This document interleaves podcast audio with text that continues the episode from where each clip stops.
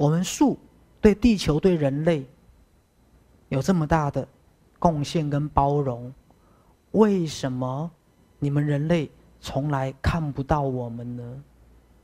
各位，我在讲地球万物的心情哦。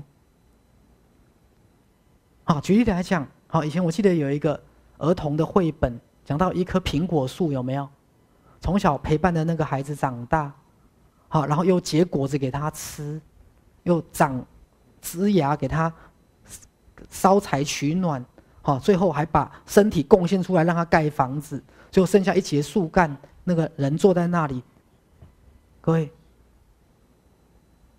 你竟然从来没有发现，原来地球的万物从头到尾就像我们那不会出生的爸爸妈妈，永远默默的支持着你，而什么时候你才会回过头看他一眼？来，各位，我们这样讲，有没有那种痴情的情人？有没有？类似像痴情的情人，对，他永远默默的支持你，但是你却可能从来没有回头看他一眼。可是这是地球万物的声音，好，就像海龟也是一样嘛。直到我们把海龟捞起来，发现鼻子都是塑胶吸管。肚子都是塑胶袋，我们才发现原来我们的吸管都跑到海龟的肚子去。来，各位知道我在说什么？地球万物不断的供养人类，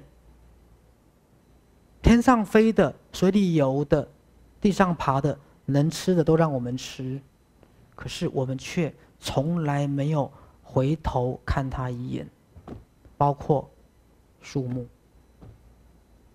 这样各位知道吗？直到整个地球的生态，万物都活不下去了，人类才在那里想：这下子麻烦大了，麻烦大了。各位，好，这就是人类的觉醒。我不知道理解我的意思吗？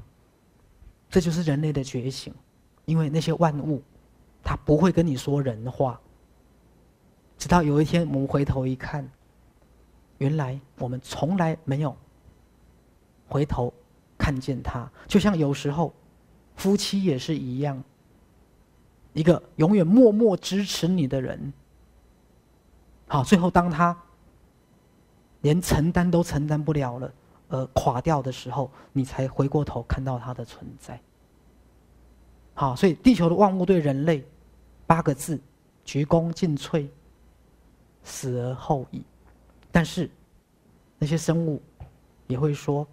当我们死光了，我看你们人类怎么活？